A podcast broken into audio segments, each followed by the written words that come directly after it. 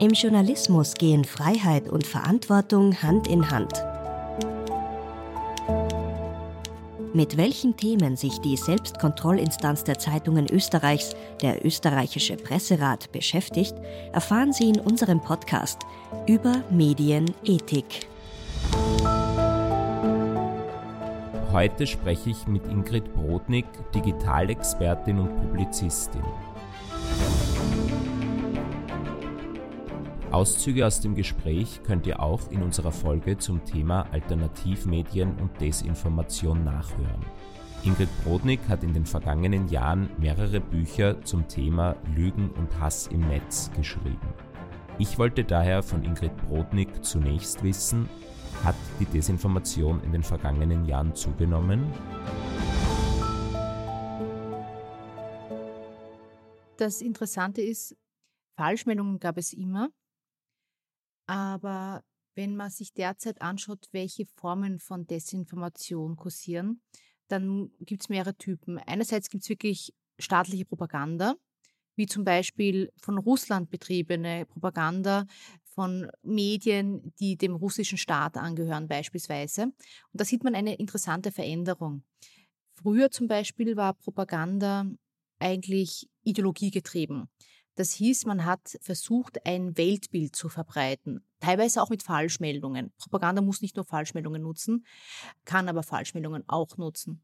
Und das Besondere ist heutzutage, zum Beispiel bei russischer Propaganda, dass diese aber nicht unbedingt ein Weltbild vorantreibt. Da geht es nicht darum, dass zum Beispiel Leute dem Kommunismus jetzt sich anschließen, sondern da geht es oft darum, zu verunsichern, dass zum Beispiel die europäische Bevölkerung unsicher ist, wer hat Recht, sind Sanktionen gegen Russland sinnvoll. Und das ist ein wichtiger Punkt von Desinformation. Manchmal geht es gar nicht darum, dass Leute überzeugt von etwas sind, sondern dass sie verunsichert sind, dass sie sagen, ich weiß nicht, ob die EU hier richtig vorgeht. Oder ich weiß nicht, ob die Medizin wirklich das Wahre uns erklärt. Also das ist das Interessante, dass wir oft glauben, dass es bei solchen falschen Behauptungen darum geht, dass Leute das Falsche glauben. Aber häufig geht es eigentlich darum, Zweifel an Institutionen zu sehen mit falschen oder halbwahren Behauptungen. Und das zweite Besondere an der heutigen Zeit ist natürlich Social Media, nämlich Falschmeldungen, Halbwahrheiten, auch staatliche Propaganda. Die hat es immer oder auch schon früher gegeben. Nur die Besonderheit ist, dass ich jetzt leichter die Communities dafür finde. Nämlich das Internet hat eigentlich zu einem Überangebot an Informationen geführt, was ja viele gute Seiten hat. Aber in diesem Überangebot ist auch die Gefahr, dass Leute durch Confirmation Bias, also durch den Bestätigungsfehler getrieben werden. Und wenn ich zum Beispiel nicht glauben will, dass der Ukraine-Krieg so schlimm ist, und dass es Sanktionen braucht. Oder wenn ich nicht glauben will, dass da draußen ein Virus kursiert und wir unser Verhalten ändern müssen, dann kann sein, dass manche Menschen bei Falschmeldungen hinhören beginnen, die dieses Wunschdenken ansprechen. Und das geht leichter als früher, weil Leute, die dann in diese Richtung tendieren, die können sich Online-Gruppen suchen, wo sie dann nur noch sowas lesen. Also die Problematik ist nicht neu, aber die Dynamik ist eine andere. Und vor allem ist die Gefahr, dass manche sich sehr leicht solche Echokammern aufbauen, wo sie dann wirklich das Gefühl haben, die Realität ist eine andere als die da draußen, die mir erzählt wird. Was ja auch im Internet zugenommen hat, sind Verschwörungsmythen. Also sagt man, die Popularität von Verschwörungserzählungen ist angestiegen. Und Sie schildern in Ihrem letzten Buch Einspruch, dass es mehrere Gründe gibt, warum auch Verschwörungsmythen so attraktiv sind. Welche sind denn das? Ja, ich sage mal einen ganz grundlegenden Aspekt. Je mehr ich mich mit dem Thema beschäftige, desto mehr verstehe ich, warum Verschwörungsmythen attraktiv sind. Weil wir leben in einer oft verunsichernden Zeit. Das kann die Pandemie sein, das kann der Krieg in der Ukraine sein, das kann aber auch die Teuerung sein. Und wenn Menschen das Gefühl haben, ihr Leben ist unsicher geworden oder wenn sie sogar so etwas wie einen Kontrollverlust erleben, also den Eindruck haben, der Boden wurde ihnen unter den Füßen weggezogen, dann kann für manche es interessant sein, sich Verschwörungsmythen zuzuwenden. Weil der Verschwörungsmythos, der hat auch etwas Aufbauendes, so skurril das klingt, weil ich habe etwas, das eine Wahrheit ist. Ich stehe in der Früh auf und ich habe das Gefühl, ich habe mehr verstanden als die anderen da draußen. Und das Krasse ist, dass der Verschwörungsmythos so eine Art Bewältigungsstrategie sein kann. Natürlich keine empfehlenswerte, aber äh, zum Beispiel in der Pandemie gab es sicher Menschen, die in der, was weiß ich, während Lockdowns extrem viel Alkohol getrunken haben oder die andere vielleicht auch problematische Verhaltensmuster gezeigt haben. Wir haben oft Bewältigungsstrategien, die nicht die besten oder die wunderbarsten sind, sondern manchmal gibt es auch nachteilhafte Bewältigungsstrategie. Und dazu würde ich den Verschwörungsmythos zählen. Und jetzt gehe ich kurz ein bisschen auf die Forschung ein. Da gab es schon vor der Pandemie ein sehr gutes Paper von Forschenden der Universität Oxford, Kent und Miami. Und die haben so ein bisschen einen Überblick gegeben, welchen Nutzen oder welche Motive bei Verschwörungsmythen eine Rolle spielen. Und da gibt es drei. Das erste ist die große Erklärung. Verschwörungsmythen geben eine scheinbare Erklärung für alles Mögliche wieder. Und das kann mir das Gefühl geben, ich habe etwas verstanden, das kann sich positiv anfühlen. Das zweite ist eben dieser Aspekt des Kontrollverlusts dass der Verschwörungsmythos mir auch diesen Halt geben kann. Also ich habe dadurch auch so eine gewisse aufbauende Situation. Und das Dritte ist, auch ganz interessant, eine Selbsterhöhung. Nämlich viele Verschwörungsmythen hm, sind ja auch arg gegen gewisse Minderheiten. Sehr viele sind antisemitisch, manche sind rassistisch, islamophob etc. Und wenn dann zum Beispiel immer die Juden schuld sind, bedeutet es, ich bin nicht schuld.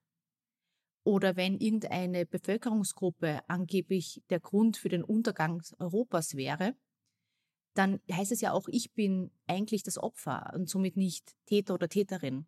Und das ist eine Selbsterhöhung. Man kann es auch als kollektiven Narzissmus bezeichnen. Das ist so die gesellschaftliche Ebene, aber die zweite Ebene ist, es fühlt sich auch als Einzelperson gut an, in diesen Communities unterwegs zu sein weil in diesen Communities wird zum Beispiel online gerne gepostet, dass die anderen Schlafschafe seien. Ist ein total kurioses Wort, wird aber wirklich benutzt. Und die teilen dann auch Bilder zum Beispiel, wo man eine Herde von Schafen sieht und in der Mitte steht ein Löwe. Und es wird suggeriert, quasi die dumme Masse da draußen sind die Schlafe, das Vieh, das nichts versteht. Und ich bin der tapfere Löwe, der hervorsticht weil ich habe die Wahrheit erkannt und ich kämpfe gegen das System. Und das ist schon etwas, wo Leute so ein bisschen einen Mehrwert für sich draus ziehen können, weil sie haben ja die Wahrheit erkannt und sie sind Teil einer Minderheit, die cleverer ist als der Rest von uns. Und das finde ich ist das Gefährliche. Wir reden oft bei Verschwörungsmythen darüber, wie kann ich Fakten besser verständlich machen, warum klappt das nicht. Das Problem ist, Verschwörungsmythen sind nicht auf der Faktenebene interessant, weil viele dieser Geschichten lassen sich sehr leicht entkräften. Da ist oft wenig Substanz dahinter. Sie sind auf der emotionalen Ebene interessant, weil sie mir Halt geben und weil sie mir oft auch das Gefühl geben, ich bin besser informiert als der Rest da draußen. Und wenn ich aber versuche, Verschwörungsmythen zu kontern und ich komme nur auf der Faktenebene, dann wird das oft abprallen. Weil das ist ja nicht der Ort, wo jemand den Nutzen draus zieht, sondern die Person kann diese Fakten auch nicht akzeptieren, weil das würde bedeuten, ich bin doch nicht Teil einer erleuchteten Minderheit. Also da wird mir das weggenommen, was die Verschwörungserzählung so attraktiv macht. Und Sie haben das ja schon angesprochen, dass häufig diese Verschwörungsmythen auch mit rassistischen oder antisemitischen Stereotypen spielen. Also bei der Flüchtlingskrise hatten wir diese große Austauschtheorie. In der Corona-Pandemie ist mir aufgefallen, dass häufig eben diese Erzählung vom Great Reset im Internet verbreitet wird. Was ist darunter zu verstehen? Genau. Genau genommen ist der Great Reset so quasi die Neuerfindung einer älteren Verschwörungserzählung, nämlich dass eine New World Order bevorstünde. Und das ist ein Mythos, der schon lange kursiert, dass dunkle Eliten in Wirklichkeit an einer ganz dunklen Zukunft arbeiten, wo die Menschheit eigentlich unterjocht, versklavt, ist, da gibt es verschiedene Ideen, was das heißt. Von wir werden alle gechippt und getrackt, wir dürfen uns nicht fortpflanzen. Also das ist oft nicht so eine Idee, da kursieren dann verschiedenste Varianten. Und die Neufassung der NWO, der New World Order Verschwörungsmythos, ist der Great Reset. Weil in der Pandemie hat das Weltwirtschaftsforum, und zwar der Herr Schwab, konkret als Person diese Idee formuliert, dass wir die Pandemie nutzen für ein Great Reset. Also dass wir alles zum Beispiel im Wirtschaftsleben überdenken, ob wir es besser gestalten können, zum Beispiel ökologischer gestalten können. Also eigentlich war das positiv gemeint. Jetzt ist, kann man sagen, man muss jetzt nicht der größte Fan von, was weiß ich, dem Weltwirtschaftsforum sein, aber es wird schon ziemlich weiter hergeholt zu glauben, dass die an einer dunklen Unterjochung der Menschheit arbeiten. Und das wird damit reininterpretiert. Also da werden reale Dokumente genommen, wo tatsächlich es um den Great Reset geht. Da gibt es sogar ein ganzes Buch vom Herrn Schwab. Und das wird als Beleg bereits interpretiert, dass es ja um was ganzes Großes geht. Und so funktionieren Verschwörungsmythen. Ein kleiner Teil existiert, ein kleiner Teil stimmt. Es gibt den Begriff Great Reset als Motto und als Buch. Aber damit hat der Herr Schwab jetzt nicht gemeint oder behauptet nicht, er will uns alle unterjochen, chippen, was weiß ich, unfruchtbar machen, sondern da ist die Idee, wir brauchen einen quasi Neustart der Wirtschaft. Und aus etwas Realem wird etwas ganz was Groteskes dann herausgelesen. Und das macht aber Verschwörungsmythen so erfolgreich, weil wenn Leute dann online behaupten, die dunkle Elite arbeitet am Great Reset und Leute sagen, was, das kann ich mir doch gar nicht vorstellen, dann posten die zum Beispiel einfach zu Amazon den Link, wo es das Buch Great Reset gibt und das wird bereits als Beleg für die These genommen, obwohl es natürlich da gar nicht drinsteht. Und das ist so ein Pseudo-Argumentieren. Das ist das Besondere an vielen Falschmeldungen und Verschwörungsmythen, dass es eine Pseudo-Argumente sind, dass auf den ersten Blick man eine Quelle nennt, aber wenn man sich die Quelle dann wirklich genau anschaut, gibt die das nicht her. Und drum ist oft so gefährlich, zum Beispiel als Tipp zu sagen, schau, ob diese Behauptung auch wen zitiert, ob da Quellen genannt werden, weil viele dieser Falschmeldungen, die beinhalten Quellen, die verlinken zu Studien oder die verlinken auf real existierende Bücher. Nur wenn man sich dann diese Studien durchliest, wird man oft merken, hey, das hat die ja gar nicht gesagt. Und noch grotesker ist es oft, dass zum Beispiel schlechte Englischkenntnisse eine Rolle spielen. Gerade da wird aus einem medizinischen Journal irgendein Teil zitiert den man wahrscheinlich schon nicht mal versteht, wenn man nicht Medizin studiert hat. Und dann wird es auch noch schlecht ins Deutsche übersetzt und weiß Gott was hineininterpretiert. Und der Great Reset ist hier ein gutes Beispiel dafür. Und da muss ich eines anschließen.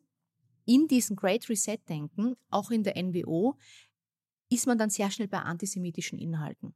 Weil wenn es dann darum geht, wer sind die Fädenzieher, dann werden zum Beispiel Fotos gepostet, wo ich die Rothschilds als Name sehe wo dann sehr viele jüdische Persönlichkeiten angeblich hinter dieser und dieser Agenda stünden. Und so wird dann so schrittweise der Antisemitismus noch gestärkt, nämlich man steigt nicht ein und sagt, die Juden sind schuld, sondern man macht das so brotkrümelmäßig. Und man sagt zuerst, es ist schon schlimm, dass an einem Great Reset gearbeitet wird, und dann tauchen Leute tiefer und tiefer ein und lesen weitere Behauptungen, dass irgendwelche jüdischen Familien dahinter stünden, dass es eine zionistische Weltverschwörung in Wirklichkeit sei. Das heißt, ich werde so schrittweise in den Antisemitismus herangeführt. Und das ist interessant, weil es erklärt auch, warum Menschen manche solche Geschichten glauben, die man selbst nicht als antisemitisch wahrgenommen hätte, weil das kommt oft so schrittweise daher.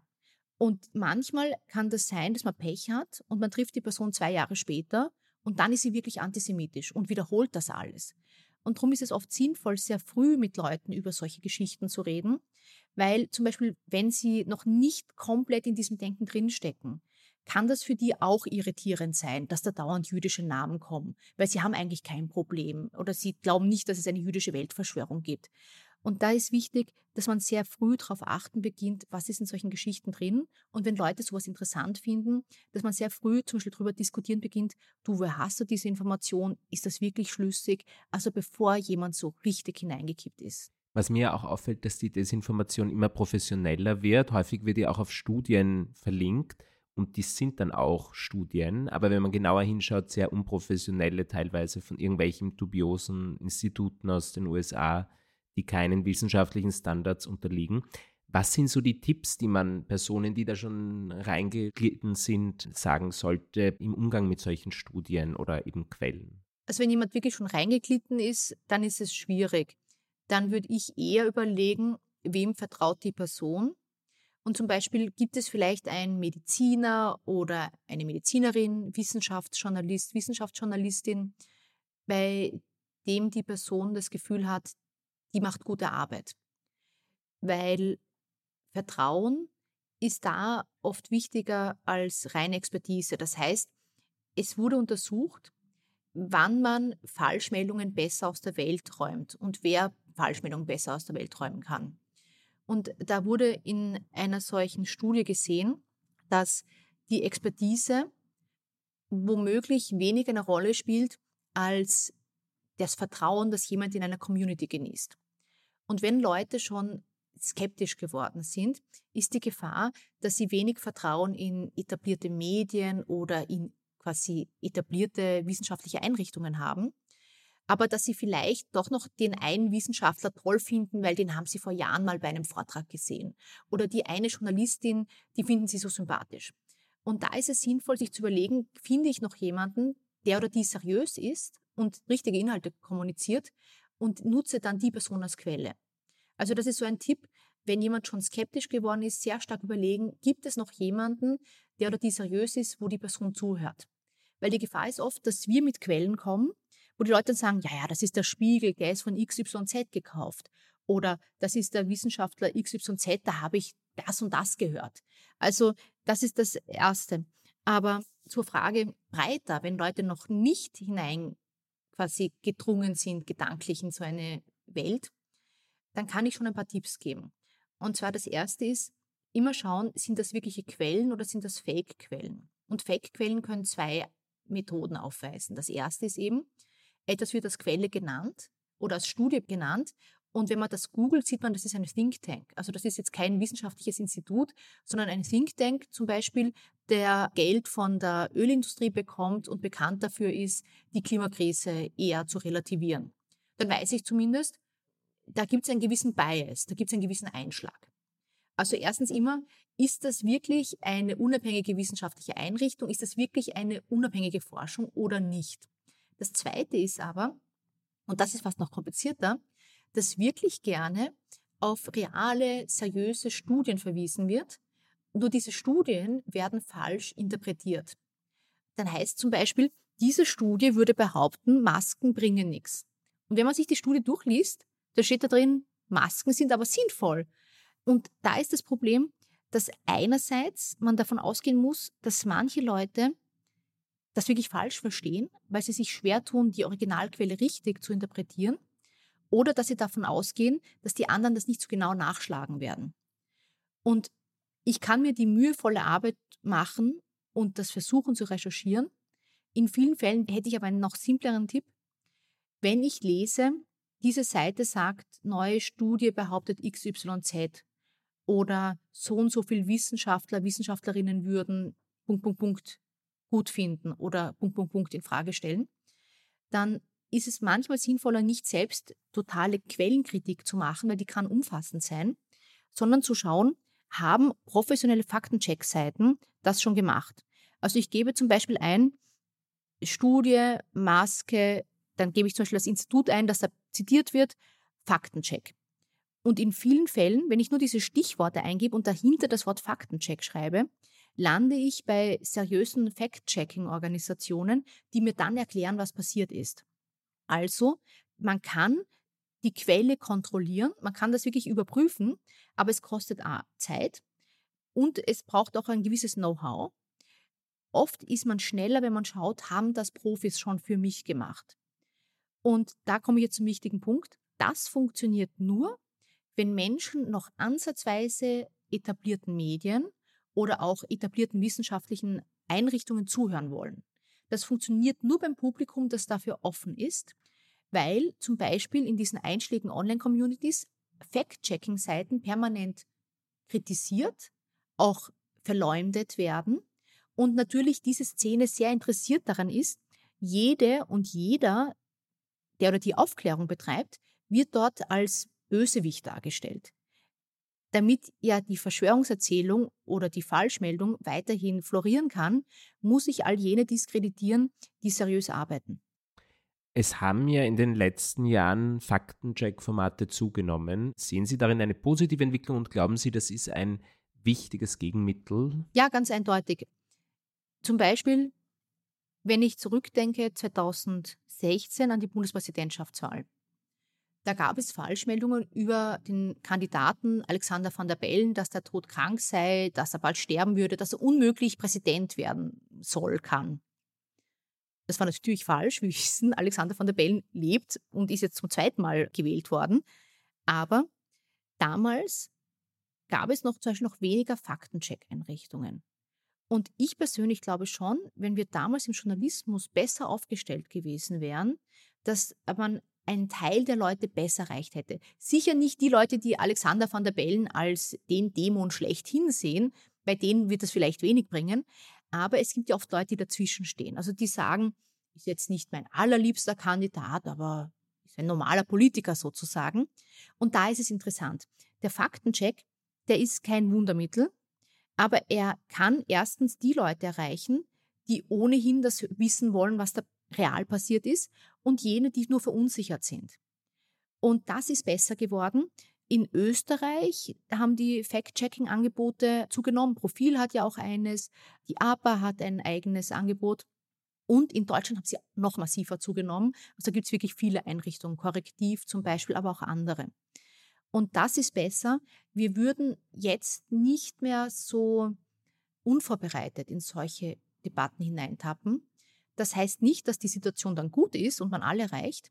Aber ich glaube zum Beispiel, dass in der Pandemie es noch schlimmer gewesen wäre, hätten wir nicht einige Faktencheck-Angebote zu diesem Moment bereits gehabt. Also ich möchte gar nicht wissen, wie die Coronavirus-Pandemie medial abgelaufen wäre, wenn nicht zu diesem Zeitpunkt schon gute Fact-Checking-Angebote vorhanden gewesen wären. Wir haben jetzt schon viel geredet über die Rolle auch des Internets und der sozialen Medien in Bezug auf Desinformation. Wie bewerten Sie denn die Rolle der sogenannten Alternativmedien bei der Verbreitung dieser Verschwörungserzählungen? Man kann sich das, glaube ich, wie so einen Kamin vorstellen, wo ein Feuer lodet oder glüht. Auf jeden Fall wie ein Kamin, wo es brennt und entweder das Feuer wird kleiner, weil das Material ausgeht, oder es wird größer, weil das Material nachgeschoben wird, weil Feuer braucht zum Beispiel Brennholz und die Alternativmedien sind das Brennholz. Das heißt, in diesen Online-Communities, auf Telegram vor allem, aber auch anderswo, brauche ich ja ständig neues Material, um mich in meiner Weltsicht zu bestätigen, zu zeigen, ich habe schon wieder recht, wir haben die Wahrheit erkannt. Und diese Alternativmedien spielen eine zentrale Rolle, um immer neues Material zu liefern, dass die etablierten Medien lügen würden, dass die Wahrheit eine ganz andere ist was Alternativmedien machen, ist, sie halten dieses Feuer aufrecht, das Feuer der Desinformation, dass sie immer wieder neues Material geben, wo sich diese Szene dann gegenseitig bestätigen kann. Und das Interessante ist, für diese Alternativmedien, ich glaube, da gibt es zwei wichtige Aspekte. Erstens ist das für manche Seiten einfach eine ökonomische Nische. Zum Beispiel gibt es Online-Angebote, wo man dann auch gut Produkte kaufen kann. Also da kriege ich einerseits die Verschwörungserzählung geliefert, dass die Welt vor dem Kollaps beispielsweise stünde. Und dann kriege ich das Survival Kit auch gleich im Angebot dazu. Also das heißt, ich kann womöglich das monetarisieren oder zumindest Aufmerksamkeit generieren. Das ist das eine. Und das andere ist, bei den Alternativmedien gibt es auch Seiten, die ganz klar aus dem rechten oder gar aus dem rechtsextremen Spektrum kommen. Und da ist dann oft so eine Mischung aus aktueller Verschwörungserzählung, eben zum Beispiel irgendwas zum Thema Coronavirus und dann lande ich aber irgendwo beim Thema geflüchtete Menschen oder bei anderen Feindbildern. Das heißt, dann nutzt man das auch als Einfallstor, eine aktuelle Aufregergeschichte, um dann bei sehr rechten Ideen Leute hinzuführen. Und das sind so die zwei großen Vorteile, die sich Alternativmedien hier generieren, nämlich Aufmerksamkeit, womöglich sogar Geld und zweitens auch die Möglichkeit, Leute für gewisse politische Ideen zu gewinnen.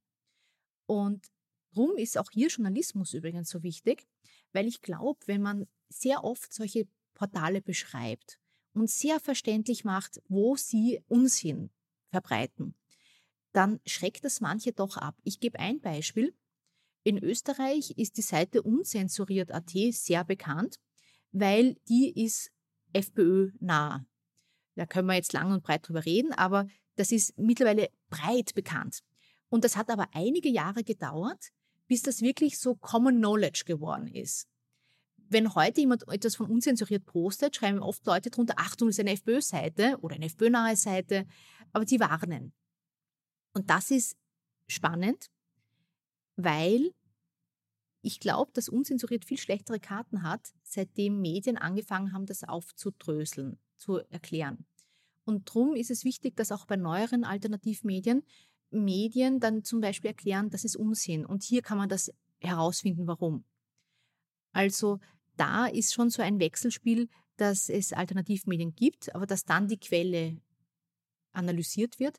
Und das Problem ist aber nur, dass immer wieder neue solche Seiten starten und das wieder von vorne losgeht. Weil es ist sehr leicht im Internet eine Webseite zu starten, die halbwegs professionell aussieht, wo aber eigentlich vielleicht nur ein oder zwei Personen dahinter sitzen, die halt ihre Ideen auch mit fragwürdigen Behauptungen verbreiten. Das fällt ja auf bei den Neueren, dass nach wie vor eine FPÖ-Nähe da ist, personell, auch bei den Themen, aber sie geben sich als unabhängig. Und was ich spannend finde, dass äh, seit der Corona-Pandemie diese Alternativmedien, die speziell in Oberösterreich agieren, in Deutschland eine extrem hohe Reichweite bekommen haben. Wie ist das eigentlich gelungen? Das war schon vorher so. Auch früher, zum Beispiel unzensuriert, hat es manchmal geschafft, in Deutschland mit einzelnen Beiträgen durchaus ein bisschen sichtbar zu sein. Jetzt gibt es natürlich andere Kanäle, wie den Wochenblick oder auch auf 1, die in Deutschland immer wieder Sichtbarkeit erlangen. Das hat zwei Gründe.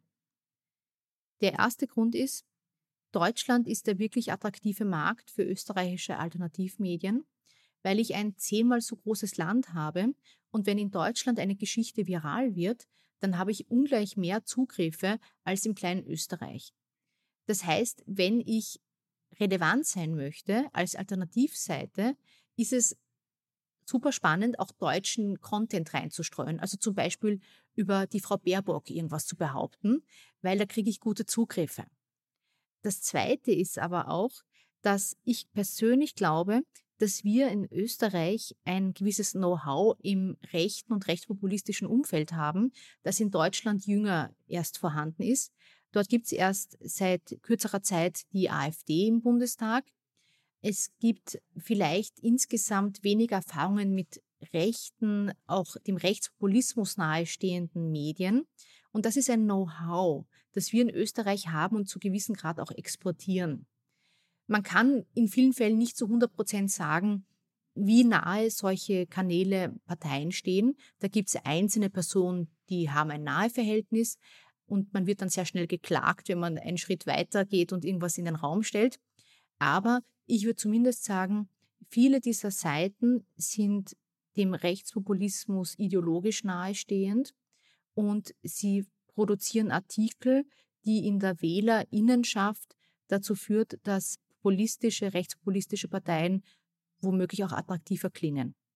Was mich da auch noch interessiert, dass ja auch immer wieder der Vorwurf kommt, dass diese Medien eine Nähe zu Russland hätten. Gibt es in der Berichterstattung oder in den Informationen, die diese Medien verbreiten, Indizien dafür? Ja, inhaltlich ist halt dieser Eindruck so stark, dass überraschend viel Sympathie in manchen alternativen Online-Kanälen für Putin und sogar für Putins Krieg herrscht. Und das ist halt so seltsam, weil warum jubelt man Wladimir Putin so? Und die eine Frage ist, kriegen solche Alternativmedien wirklich Geld von russischen Oligarchen beispielsweise oder anderen russischen AkteurInnen, um in Europa für Destabilität zu sorgen? Das ist so eine Theorie, wo wir aber keinen wirklichen Beleg haben, zumindest nicht im deutschsprachigen Raum. Und das ist die eine Frage, weil es ist bekannt, dass Russland sehr viel Geld in seine Propaganda steckt. Und die große Frage ist eben, ob ein Teil dieses Geldes dann auch irgendwo in heimische Online-Kanäle fließt. Aber da haben wir keinen Beleg. Die zweite Überlegung ist, dass solche Kanäle Russland auch deshalb spannend finden und vor allem das Putin geführte Russland, weil es ein rechtes Konzept ist.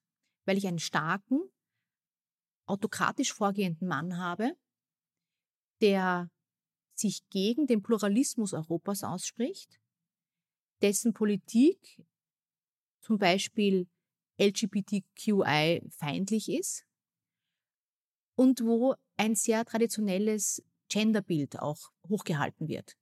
Das ist auch ideologisch interessant für rechte Seiten, weil Russland hier ein Gegenmodell darstellt. Also es sind, ich glaube, wir alle würden oft gern wissen, woher haben solche Alternativmedien ihr Geld? Und da gibt es eben solche Theorien, dass es vielleicht auch russische Geldflüsse geben könnte, aber dafür haben wir keinen Beleg. Die andere Ebene ist aber auch, dass es hier ideologische Überlappungen gibt, weil Russland, das war einmal kommunistisch, aber was Wladimir Putin hier macht, das ist in sehr vielen Ebenen rechte Politik, nämlich gegen gewisse Minderheiten. Sie sind ja auch Mitglied im Senat 1 des Presserats. Und wenn man sich die Entscheidungen des Presserats anschaut, sieht man, dass immer wieder das rechte Online-Medium Wochenblick gerückt wird. Das liegt daran, dass der Wochenblick auch ein Printprodukt hat. Wie bewerten Sie denn jetzt aus der Perspektive der Beobachterin die Rolle des Presserats in Bezug auf solche Medien? Ich glaube, was gut ist, in einzelnen Fällen rügt der Presserat den Wochenblick, wenn etwas so grotesk oder so absurd oder furchtbar ist, dass es gemeldet wird und dass es dann auch in den Senaten aufgegriffen wird. Und was ich da mache, ist, ich signalisiere für die Bevölkerung, Achtung, das war ein richtig schlechter, unseriöser, faktenwidriger Bericht. Also das ist ein Teil, wie Medien oder wie die Medienlandschaft und das Selbstkontrollorgan der Medienlandschaft so quasi Warnsignale aussendet. Ich glaube, man muss trotzdem immer wieder die Frage stellen, soll der Presserat für den Wochenblick zuständig sein oder nicht? Weil natürlich die Gefahr ist, dass hier Ungleiches auf eine Ebene gestellt wird, weil der Wochenblick ist kein klassisches Medium. Ich würde nicht davon ausgehen, dass dort journalistische Qualitätsstandards wie eine ausgewogene Recherche, dass man schaut, ob eine Behauptung noch von einer zweiten Quelle unterstützt wird, etc gelebt werden. Und im schlimmsten Fall tut man sie quasi auf eine Ebene stellen, wo sie nicht sind, nämlich als ob sie richtiger Journalismus wären. Ich glaube, da gibt es keine simple Antwort. Wenn manche Fälle im Presserat diskutiert werden, die den Wochenblick betreffen, glaube ich, ist jedenfalls gut, wenn das dann fürs Publikum nachvollziehbar erklärt wird, warum das zum Beispiel den Ehrenkodex verletzt, warum hier Persönlichkeitsrechte verletzt werden oder einfach ein Journalismus nicht stattfindet, den man sich als Publikum erwarten können sollte. Ja, das fällt auch auf, dass Presseaussendungen zum Beispiel dann lauten, der Presserat warnt vor irreführender Berichterstattung. Eben man versucht das ein bisschen allgemeiner dann zu formulieren, aber ich glaube auch, dass der Ehrenkodex im Wochenblick keinen Stellenwert hat. Ich sage auch deswegen, das Dilemma ist natürlich bei einer Seite wie dem Wochenblick, genau genommen könnte man einen eigenen Senat gründen, um sich nur mit dem Wochenblick zu beschäftigen, weil ich wette, dass da sehr viele Texte zu finden sind, die wir noch nicht behandelt haben als Senatsmitglieder. Und das ist halt die Frage, wie gehe ich mit solchen Sonderfällen um, die nicht aus dem etablierten Journalismus kommen, wo sehr häufig Falschmeldungen oder Halbwahrheiten auffallen in den konkreten Fällen, die dann behandelt werden, glaube ich, ist es dann sehr interessant, wenn man erklärt, warum etwas problematisch ist oder wenn gewarnt wird.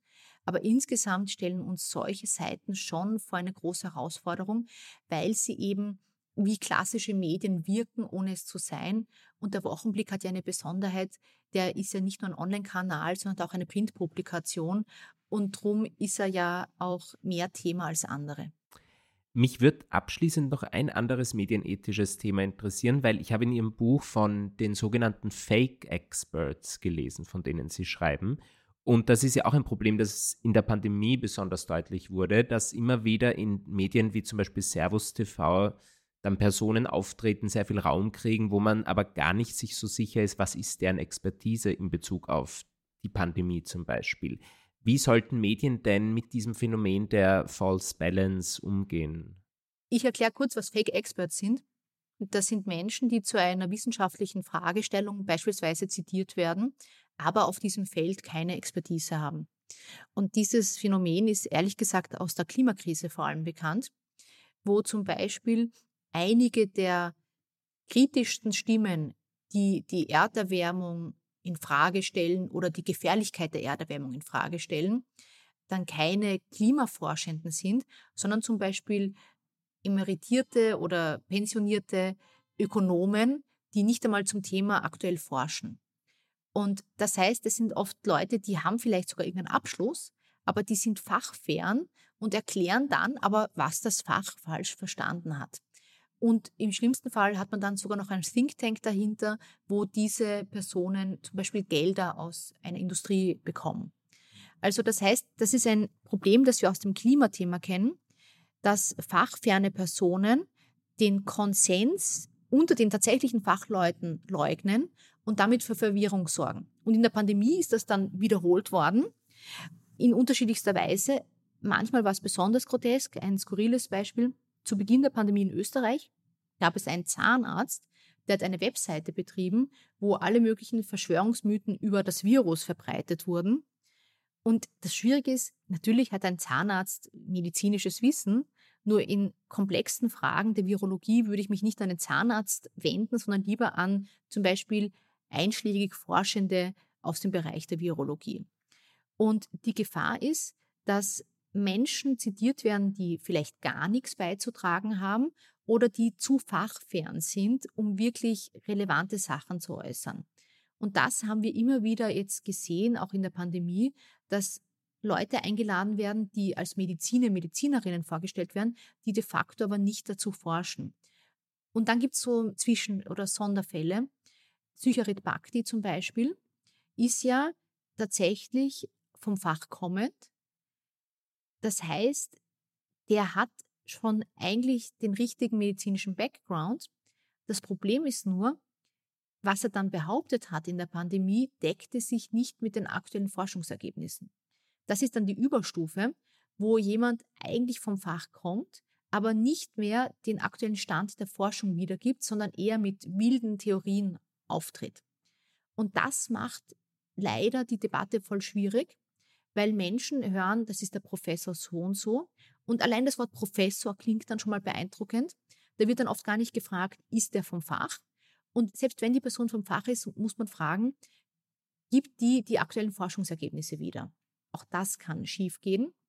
Und da ist es eigentlich Aufgabe der Medien, genau diese Frage zu stellen, nämlich, wie substanziell ist etwas, das die Person zur Debatte beitragt? Hat die Person da wirklich das passende Standing? Und wenn jemand einmal eingeladen wird, zum allerersten Mal, und der kommt vom Fach, und dann sagt er etwas, das ist grob falsch oder grob spekulativ, ich glaube, da kann man Medien keinen Vorwurf machen, weil das wussten sie noch nicht. Aber wenn jemand hundertmal solche Dinge behauptet und in problematischsten Online-Gruppen sich abfeiern lässt und dann noch ein problematisches Buch herausbringt und dann lade ich die Person noch ein, das kann man Medien vorwerfen. Das hat zum Beispiel Servus TV gemacht mit Psycharit Bhakti. Und bemerkenswert fand ich, dass es in manchen diesen Kanälen erst eine Abkehr, war zumindest mein Eindruck, gab, als Psycharit Bhakti auch noch mit fragwürdigen Äußerungen über Juden und Jüdinnen aufgefallen ist wo er schon vorher medizinisch problematische Dinge behauptet hat. Also, dass es dann vielleicht eine Grenze gab, wo es selbst da manchen dann zu bunt geworden ist.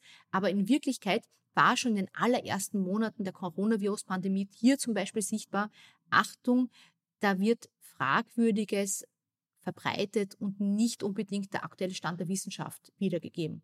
Und das ist die Gefahr. Medien neigen manchmal dazu, erstens Leute zu zitieren, die einen wissenschaftlichen Hintergrund haben, aber es wird nicht immer genau geschaut, ist der wirklich für dieses Fach eine bekannte Größe. Und dann ist die zweite Problematik, dass manchmal solche Personen auch eingeladen werden, weil sie quer denken oder dagegenhalten oder so quasi dagegen bürsten. Und das bringt Quote oder das macht es spannend. Und da ist die Gefahr, dass dann Menschen den Status quo der Wissenschaft falsch einstufen. Das sage ich nicht einfach so, das ist in der Klimathematik erforscht worden. Und da hat sich herausgestellt, das war John Cook und Kollegen, die haben gesehen, wenn in einem Artikel sowohl wirklich äh, Klimaforschung vorkommt, Forschende dazu zitiert werden, und dann auch jemand, der das in Frage stellt, dann ist die Gefahr, dass ein Teil des Publikums den Konsens in diesem Fach falsch einstuft. Also das Zitieren von Leuten, die den Konsens in einem Fach in Frage stellen, führt dazu, dass ein Teil des Publikums verwirrter wird und eigentlich nicht ganz richtig einstufen kann, was nun wirklich der Stand der Dinge in dieser Fachrichtung ist. Ja, da habe ich auch noch große Sorgen mit Blick auf die Klimakrise der nächsten Jahre, ob die Medien das besser machen. Ich glaube zumindest eines zur Pandemie, dass gewisse Mechanismen bekannter geworden sind. Weil man nennt das ja False Balance, wenn quasi Personen, die nicht gleiche Expertise haben, auf das gleiche Podium quasi gestellt werden. Wenn dann in der Sendung ein Klimaforscher, eine Klimaforscherin mit jemandem diskutiert, der oder die einfach einen Blog betreibt, aber keinen wissenschaftlichen Hintergrund hat und eher fragwürdige Thesen verbreitet. False Balance ist eben, wenn ich wirklich Experten und Nicht-Experten gleich darstelle, gleich behandle. Und das Gute ist, diese Debatte wird mittlerweile ein bisschen geführt. Die war früher noch viel weniger sichtbar. Also man kann auch medial dazulernen. Heißt nicht, dass es passiert, aber ich glaube, dass so Begriffe wie False Balance schon häufiger benutzt werden, ist ein gutes Zeichen. Übrigens, das ist kein Widerspruch zur journalistischen Ethik, weil ich glaube, die meisten Journalistinnen und Journalisten würden zustimmen, dass redaktionelles Arbeiten auch bedeutet, zum Beispiel die Relevanz einer Geschichte zu überlegen und zu überlegen, wer ist ein wirklich guter Ansprechpartner und wer nicht.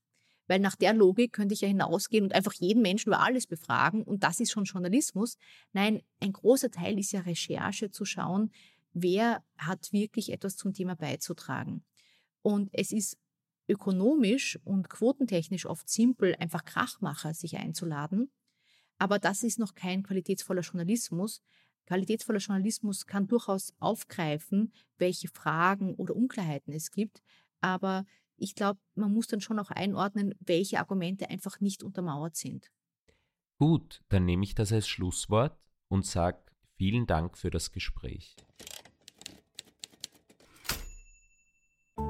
Überall, wo es Podcasts gibt, auf presserat.at, auf vsom.tv und im Radio auf Radio Orange. Moderation Luis Paulitsch. Recherche Edwin Ring und Luis Paulitsch. Redaktion Iris Haschek. Schnitt Kari Koren. Sprecherin Iris Haschek. Über Medienethik ist eine Kooperation des österreichischen Presserates mit dem Verein zur Förderung eines selbstbestimmten Umgangs mit Medien. Die Folgen werden auch von Radio Orange ausgestrahlt. Eine Produktion von Inspiris Film www.inspirisfilm.tv